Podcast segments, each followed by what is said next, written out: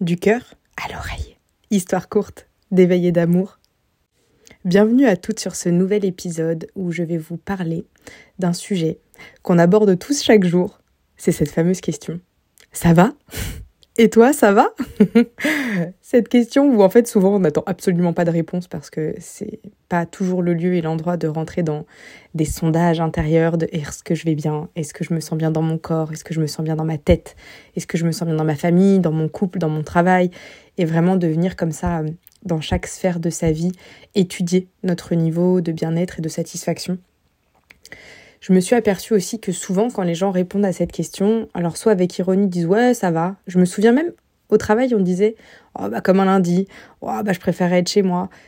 Souvent, je me disais c'est triste parce que toutes ces journées, c'est un peu comme des journées perdues. Non pas parce qu'elles ont été désagréables, mais parce qu'on partait déjà d'un postulat où en fait on n'était pas dans les meilleures conditions. Alors que ces conditions, on les avait choisies. C'est-à-dire que c'est nos choix de vie qui nous ont emmenés euh, là, là où on est tous et toutes aujourd'hui. Bon, alors l'idée, évidemment, c'est pas du tout de culpabiliser, mais juste, je j'étaye mon propos. Parfois, il y avait aussi des personnes qui te répondaient à un alignement de toutes les problématiques qu'ils rencontrent dans leur vie. Des gens, ils vont dire oui, bah voilà, moi la voiture est tombée en panne, et puis ce matin les petits voulaient pas se lever, et puis ceci, cela, tout un tas de faits, mais qui dit pas du tout en fait si ça va bien. Ça peut dire que ah là je constate que tout de suite maintenant tu es dans un état un peu de colère, ça peut être lié à tous ces faits que tu m'alignes, mais ça non plus c'est pas juste. C'est-à-dire que de dire oui ça va alors qu'on n'a pas sondé à l'intérieur, ou d'énumérer tout un tas de trucs qui vont pas de manière logistique dans notre vie, dans les deux cas en fait, ça manque de justesse sur la réalité de notre terrain intérieur. Et je crois que en plus de pas savoir prioriser en fait toutes ces choses et du coup de pouvoir dire si on va bien ou pas, je crois qu'on n'a pas appris à faire fi de cette espèce de, toile du quotidien pour réellement aller explorer son soi interne et voir si nos jauges intérieures, elles, bah, elles sont plutôt au vert ou pas. Parce que si on est honnête là, entre nous, je peux avoir passé une journée euh, de merde, avoir eu plein de, petits problèmes euh, dans mon, dans mon quotidien, euh, dans, dans, ma logistique, etc. Et pour autant, si je me sonde, de me dire, waouh, en fait, si je vais bien, je suis hyper épanouie dans mon boulot, j'ai des relations interpersonnelles qui sont extrêmement nourrissantes. Je me sens heureuse, quoi. Ça va bien. Voilà, ça, il faut réussir à, réussir à se le dire et je pense que c'est réellement un travail. De mon côté, comme c'est un sujet qui m'a très intéressé ces derniers temps et c'est pour ça que je vous en fais un épisode, j'ai recherché peut-être les problématiques, en tout cas j'ai fait des hypothèses sur ce qui faisait qu'on n'arrivait pas justement à dire je vais bien, à le penser, à l'exprimer. Je vais vous exprimer tous ces points-là que je me suis notés. Et j'ai aussi noté quelques petites clés, évidemment, pour la fin, pour, euh, bah, nous aider peut-être à changer de mindset, si on le souhaite. Alors voilà, la première chose que, que j'ai constatée, c'est qu'on est quand même dans un monde, alors là je parle évidemment de nous, ceux qui sont en métropole, en France, on est plutôt dans un monde proche où tout va relativement bien. C'est-à-dire qu'aujourd'hui, dans notre pays, au vu hein, de l'humanité entière, on est quand même bien desservi on a de l'eau potable. Pour la majorité d'entre nous, on a un logement, de la nourriture. On est aidé même quand, euh, quand on a des situations compliquées. On n'a pas de bombes qui nous tombent sur la tête ou de répression très forte. Et tout ça, ça fait qu'on a le temps de se demander, tiens, est-ce que je vais bien?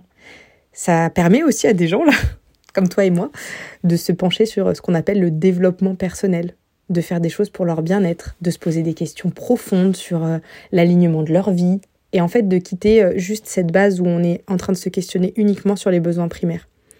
Parce que dans un monde où on serait dans nos besoins primaires, il y a encore des pays dans notre humanité qui sont concernés par ça, et ben quand on demande ça va bien, les gens s'ils ont eu à manger et à boire et qu'ils ont pu dormir et juste être à l'abri de la violence de ce monde, ils vont juste répondre oui, ça va bien. Regarde, on est en vie, on est là et on a ce qu'il faut. Nous, bah nous c'est un peu plus poussé que ça, parce que nous on a quasiment tout le temps ce qu'il faut. Donc en fait notre je vais bien, il est beaucoup plus exigeant. Et cette capacité qu'on a à se poser des questions sur notre bien-être, je trouve honnêtement que c'est une bénédiction. Ça veut dire qu'on a, quitté cette notion de, primalité et on a beaucoup de chance sur tout ça. Ça peut aussi vite devenir un fléau. Ça peut devenir une sorte d'égocentrisme, à tout le temps se demander si on va bien, à tout le temps être dans ce questionnement, à oublier un peu tout ce qui se passe autour. Mais ça peut aussi nous faire tout le temps chercher la petite bête. Et si on est très honnête, on sait qu'il y aura toujours un petit truc qui va pas. on aura toujours dans nos vies un truc qui nous plaît pas, un truc qui est pas exactement comme on aimerait, un endroit où on se sent un petit peu en décalage parce que bah, la vie elle avance vite et que nous on est tout le temps en constante adaptation avec cette vie là et que c'est difficile d'être à l'écoute sur tous les plans en même temps pour se réaligner en permanence et rester dans sa, dans sa voie du milieu. Donc ça c'est la, première chose où je me suis dit tiens peut-être que notre difficulté à aller bien et à se dire entre nous ouais ça va vraiment bien, à être conscient en fait de ça, ça peut venir de là, du fait qu'on a presque déjà tout et qu'on est devenu tellement plus exigeant. Ensuite, je me suis noté la culture du bobo. La culture du bobo, c'est qu'en fait, on est assez déconnecté de notre corps physique et de notre santé mentale, je trouve, globalement. Donc en fait, euh, quand on part du postulat que les maladies qu'on attrape, c'est un mauvais hasard, c'est pas de chance, ça crée une forte déresponsabilisation sur notre fonctionnement interne et sur les choses qui sont générées dans notre vie.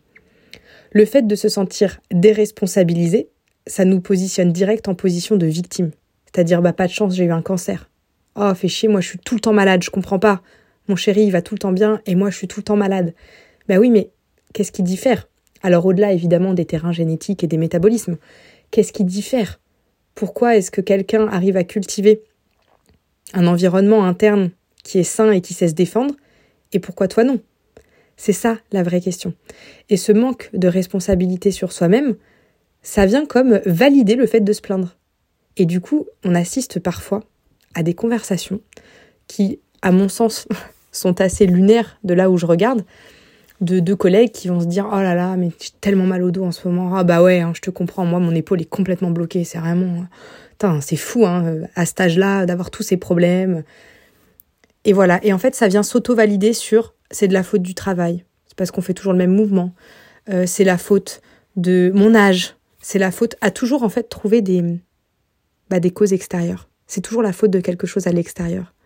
Mais on peut pas se dire ça vient de moi. C'est-à-dire que si vraiment c'était lié à un mouvement, par exemple, qu'on fait trop, bah, toutes les personnes qui travailleraient dans ce domaine auraient la même pathologie.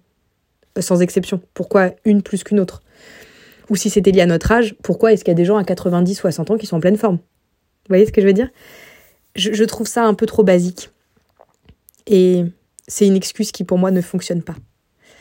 Donc voilà, pour moi, cette culture du bobo, c'est vraiment quelque chose qui peut nous desservir et nous couper de notre fait d'aller bien, parce que si je trouve toujours des excuses à tout ce que j'ai, eh ben, je vais jamais être force de proposition pour moi-même, je vais jamais être euh, responsable, je vais pas m'empouvoirer en fait. Je vais pas aller rechercher ma santé parce que je pars du principe que ma santé, c'est pas moi qui l'a créée, vu que c'est la maladie qui me tombe dessus. Voilà. La troisième chose que je me suis notée, c'est une fâcheuse tendance à la performance et à la perfection. Alors peut-être que ça, c'est lié uniquement à, l'époque dans laquelle on vit ou, ou peut-être même à notre société française, je sais pas. J'ai pas encore assez visité le monde pour me positionner sur ça. Mais on est clairement dans une société où on nous demande à l'extérieur d'être de plus en plus productif, d'aller de mieux en mieux, de devenir la meilleure version de soi. Et tout ça, ça développe clairement une exigence accrue. Cette exigence, dans beaucoup de structures que je rencontre, ça devient de l'intransigeance. Ce qui fait que les personnes vont se focaliser sur tous les petits points de détail qui vont pas ou qui sont pas exactement alignés, plutôt que sur tout ce qui va, sur tout ce qui a déjà été mis en place sur tout ce qui est déjà guéri, sur tout ce qui n'est plus un sujet. Vous voyez ce que je veux dire? C'est un peu comme si tout le chemin qu'ils ont parcouru, ils ne le regardent pas, ils se concentrent sur la toute petite montagne là devant à gravir. Et du coup, bah ça forcément, euh, ça peut être vraiment compliqué dans le quotidien parce que si je suis tout le temps en train de regarder là où le verre il est à moitié vide, bah, je ne peux pas dire je vais bien. Bah non, parce que globalement je vais bien. Bah ouais, mais tu sais, j'ai pas encore changé de boulot. Bah je vais bien, mais il y a ça. Je trouve que les mais sont des vrais euh, bourreaux de notre psychologie. Arrêtez, arrêtez d'utiliser cette conjonction. Plutôt que de dire mais, utilisez comment Et. Le et, celui qui fait l'union. C'est-à-dire je vais bien et je sens que mon corps physique, par exemple, il n'est pas très en forme, donc je vais mettre en place des choses pour modifier ça. Et non pas je vais bien mais je sens que mon corps il est un peu mou. Parce que là, ça devient comme un, truc qu'on pose, un état de fait où on ne souhaite pas de changement, on ne souhaite pas d'évolution, on constate juste comme si on n'était pas responsable encore une fois de ça. Dans cette rubrique-là, j'ai aussi euh, constaté en, en repassant dans ma tête toutes les personnes que j'ai pu rencontrer dans ma vie, que parfois il y a une, dérive psychologique aussi, au fait d'aller mal et de rester dans cet état-là. Parce que ça entretient chez certains euh, un schéma de décompensation sur le fait de susciter de l'intérêt chez l'autre, de rester au centre de l'attention, parfois aussi de garder l'image un peu de la personne dark, de la personne borderline qui va, qui va jamais trop bien, à qui il arrive toujours des trucs pas possibles. Ça peut maintenir en fait du monde autour de soi, ça peut faire aussi que les gens y prennent plus de nos nouvelles. En tout cas, cette dérive psy au fait d'aller mal, c'est souvent des personnes à qui je peux dire, moi par exemple, en soins, je ne peux pas t'aider. Parce que pour l'instant, ton besoin d'être victime remplit plus tes schémas inconscients que ton, ton envie à aller bien en fait. Je vous laisse intégrer cette petite phrase. bon, alors dans une moindre mesure, ça peut être un appel au secours, cette dérive psy et dans une proportion un petit peu moins saine, je trouve que c'est une façon un peu de séquestrer la tranquillité des personnes autour de nous.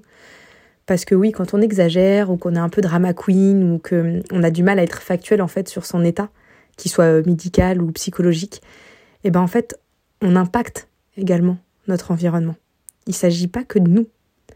Et je crois que ces personnes doivent apprendre aussi à voir au-delà d'elles-mêmes.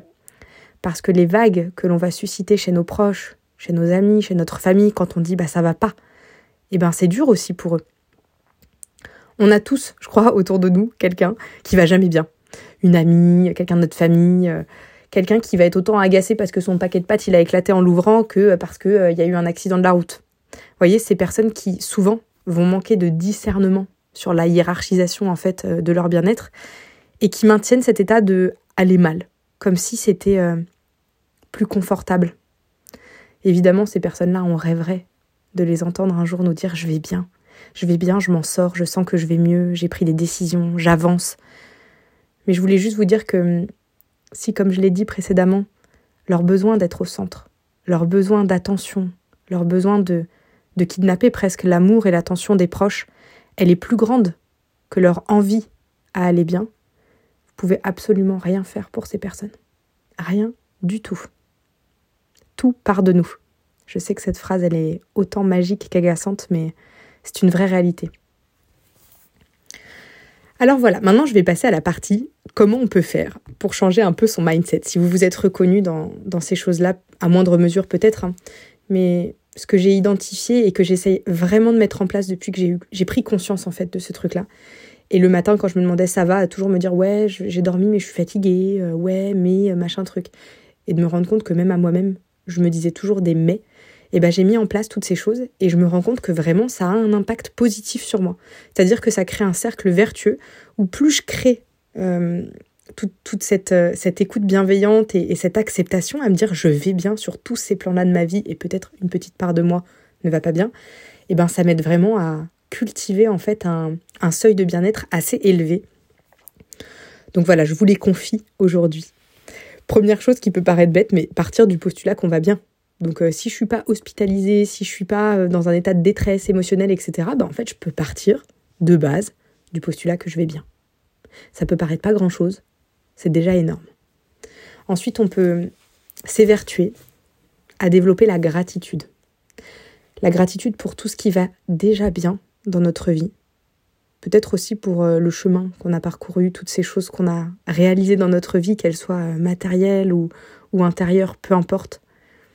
De la gratitude pour les relations qu'on entretient au quotidien, les gens qui nous font du bien, ces, ces personnes précieuses qu'on a autour de nous.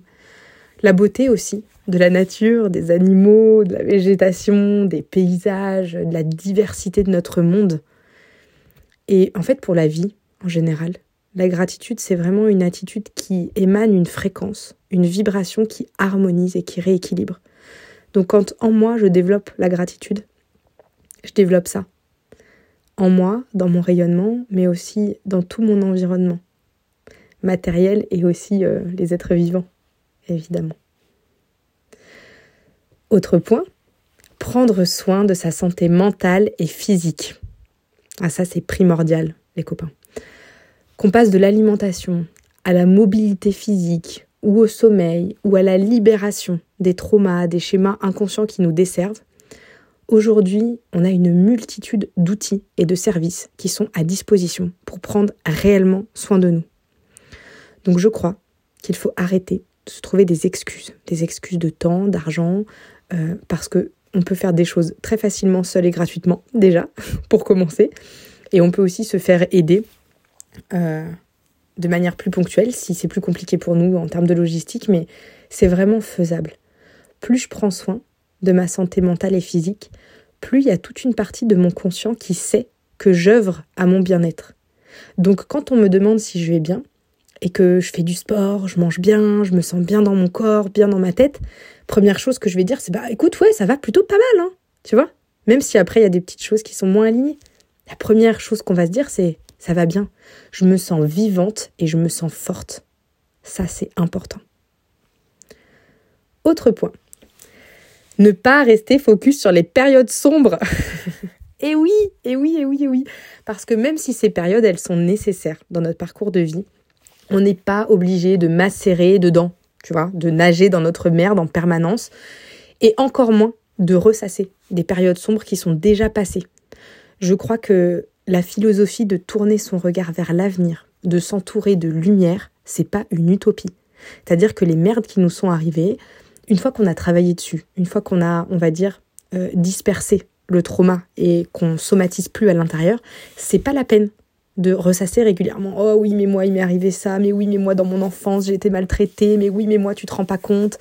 Ça, c'est une façon de rester dans cette posture où je valide le fait d'aller mal. C'est-à-dire que je me donne des raisons pour aller mal et du coup, je contribue à fertiliser le terreau de mon mal-être. Alors c'est un choix, hein, vous faites comme vous le sentez. Hein. Mais moi je me suis rendu compte que les périodes sombres, c'est comme des vagues.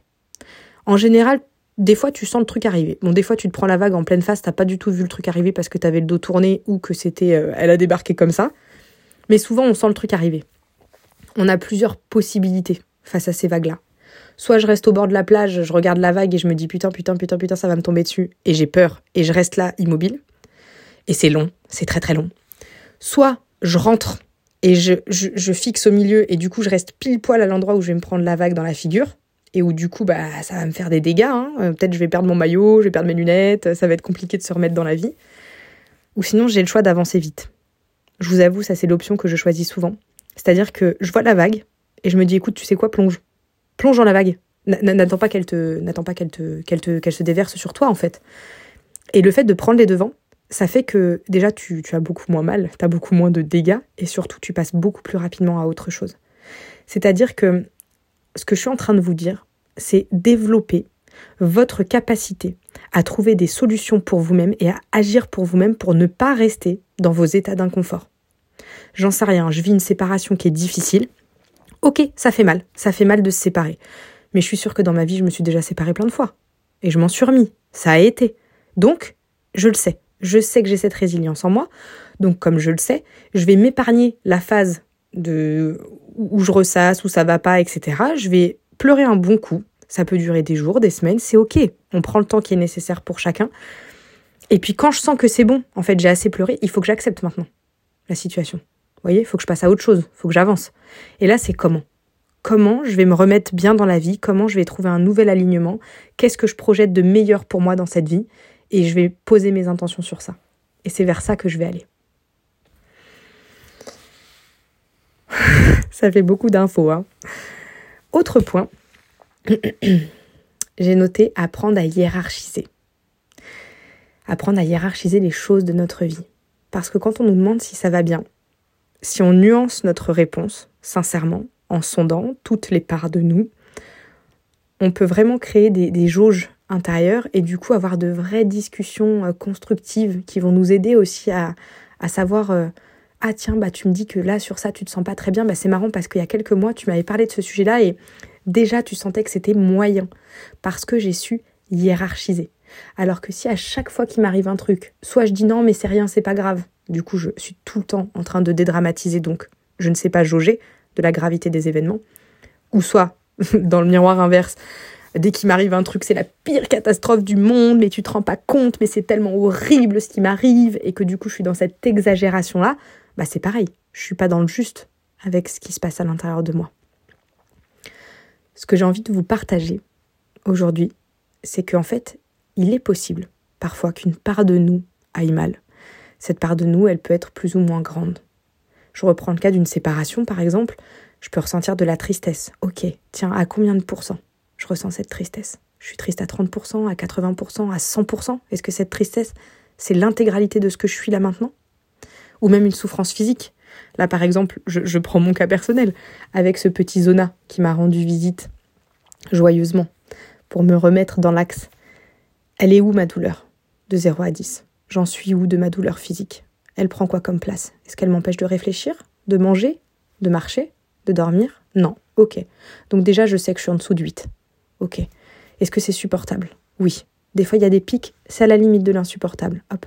Et vous voyez cette conversation avec soi-même, cette façon de, de vraiment aller euh, s'estimer, s'écouter, se respecter aussi, parce que quand je connais mes jauges internes, je peux vraiment faire en fonction pour mon environnement. Si je sais par exemple que je me sens fatiguée, que j'ai un grand besoin de calme, c'est ça qui va pouvoir m'aider à être moins fatiguée, ben je sais que je ne vais pas prévoir des sorties, etc. Je sais que ce ne sera pas la meilleure manière de répondre à ma problématique et à ma jauge interne qui est un petit peu défaillante. Donc apprenez à hiérarchiser et à vous dire, ok, une part de moi va mal, mais j'ai aussi toute une part de moi qui va bien. Voyez, un peu comme une œuvre d'art que tu regardes et tu te dis, ok, là je vois un point noir ici, mais regarde ici toutes les couleurs autour, comme ça va bien. Remettez dans le contexte vos douleurs physiques et émotionnelles. Une autre clé que je m'étais notée, c'est de savoir voir sa résilience voir notre capacité à aller de mieux en mieux, parce que ça, ça va nous aider à relativiser. Chacun, chacune, là, dans nos vies, on a traversé déjà énormément d'épreuves. On a vécu des douleurs physiques, émotionnelles, psychologiques, mentales. Et le fait d'observer que nous sommes sortis de la majorité de ces situations, ça permet de renforcer notre confiance en notre capacité de résilience.